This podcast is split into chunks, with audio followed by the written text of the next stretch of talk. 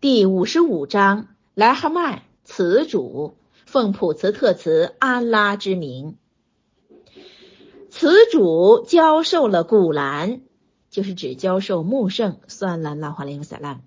他造化了人类，教授他语言，就是指各种香言。日月依循计算，就是指依照一定的限度运行。无感与有感的田苗皆顺命，他升起了天，他设置了天平，为的是你们于天平上不致违法，就是不要超过公平交易的原则。你们当秉公设置称衡，就是一秉大功而称准了一定的分量。这话是说，人们在一切言行上要谨守公平。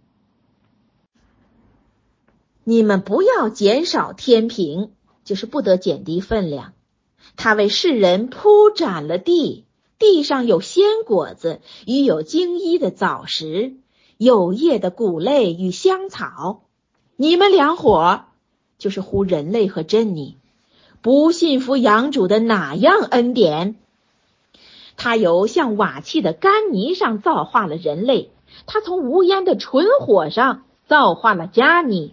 就是指伊布里斯，你们不信服养主的哪样恩典？调养两东的主，调养两西的主，此指冬至、夏至、日出、日落的地方。你两伙不信服养主的哪样恩典？他任凭两海彼此交汇，就是在一般的眼中看着。一个阻隔介于其间，不相侵犯。你两伙不信服养主的哪样恩典？珍珠珊瑚出自两海，你两伙不信服养主的哪样恩典？海中像大山似的张帆的船，只为他执掌。你两伙不信服养主的哪样恩典？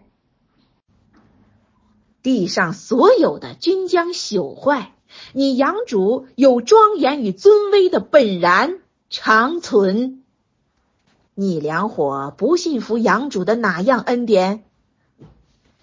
天地间所有的全都求他，每日他是处在事物中。你两伙不信服养主的哪样恩典？两大群众啊，就是呼人类与真理。我即将向你们清算，你两伙不信服养主的哪样恩典？注释第一千七百二十八，无感与有感的田苗皆顺命。这句话的解释：无感与有感的田苗顺主，就是依着安拉的旨意生长，各本其原来的性质，不稍参差。此句又作。草本植物与树株皆顺命，参看玉本注释第一千七百二十九。天地间所有的全都求他，每日他是处在事物中。这句话的解释就是无时不在执行事务中，应付一般的祈求亦在其列。传这段天经是驳斥犹太人说真主在安息日一事不做。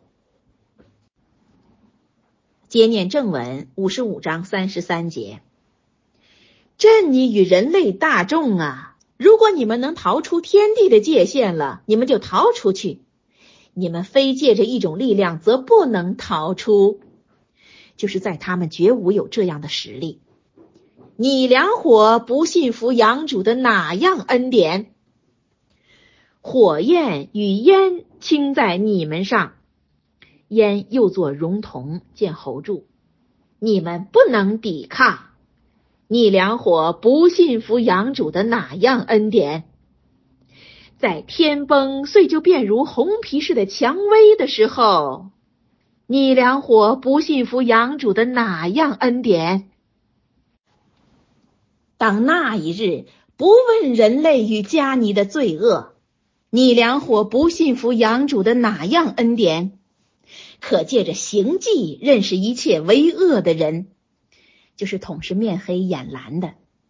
而被抓住额发与双足，就是被拖在火狱中。你两伙不信服养主的哪样恩典？这是为恶的人们所不信的火狱，他们往来在那火与极热的滚水间。你两伙不信服养主的哪样恩典？注释第一千七百三十，在天崩碎就变如红皮似的蔷薇的时候，这句话的解释：蔷薇是花名，落叶灌木，茎约四五尺，多刺，叶作羽状，复叶，花有红、白、黄等色。本文中的蔷薇指的是红色说的。注释第一千七百三十一，当那一日不问人类与迦尼的罪恶，这句话的解释：这般人的相貌，张眼一看便能认识。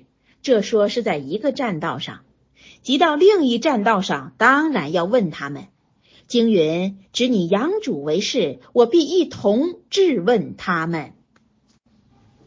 接念正文第五十五章四十六节。害怕站在养主御前的人可获两元。你两伙不信服养主的哪样恩典？两座稠密的园林。你两伙不信服养主的哪样恩典？两园里有两道流泉。你两伙不信服养主的哪样恩典？那两园里每种鲜果有两类。就是一是生前常见的，一是从未见过的。你两伙不信服养主的哪样恩典？他们靠在衬以粗断的铺垫上，两园的果实是垂尽的，就是指容易摘取。你两伙不信服养主的哪样恩典？宫殿里有一般不忘事的女子。不忘事就是指不看无干的男子，在他们以前无有人类与家你和他们接触。你两伙不信服养主的哪样恩典？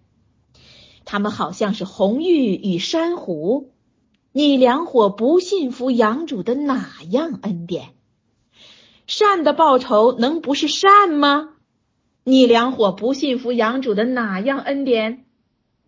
二元以外尚有二元，你两伙不信服养主的哪样恩典？两座绿茵茵的园林，你两伙不信服养主的哪样恩典？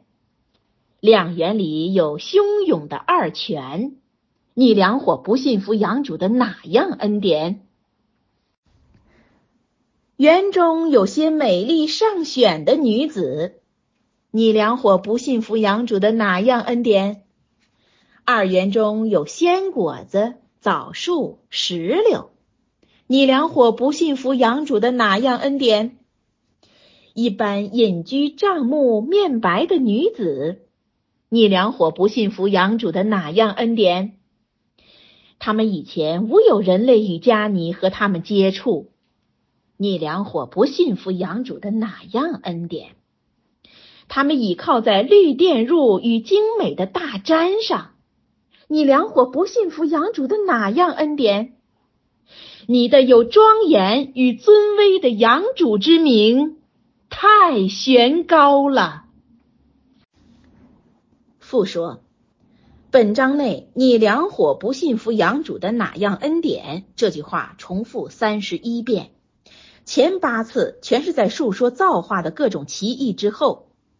既又连七次是在述说火狱的酷刑之后，乃依火狱门的数字；既又述说八次，兼述前两座园林内的福乐；既又连八次，皆依天元门的数字，兼述另外两座园林的情形。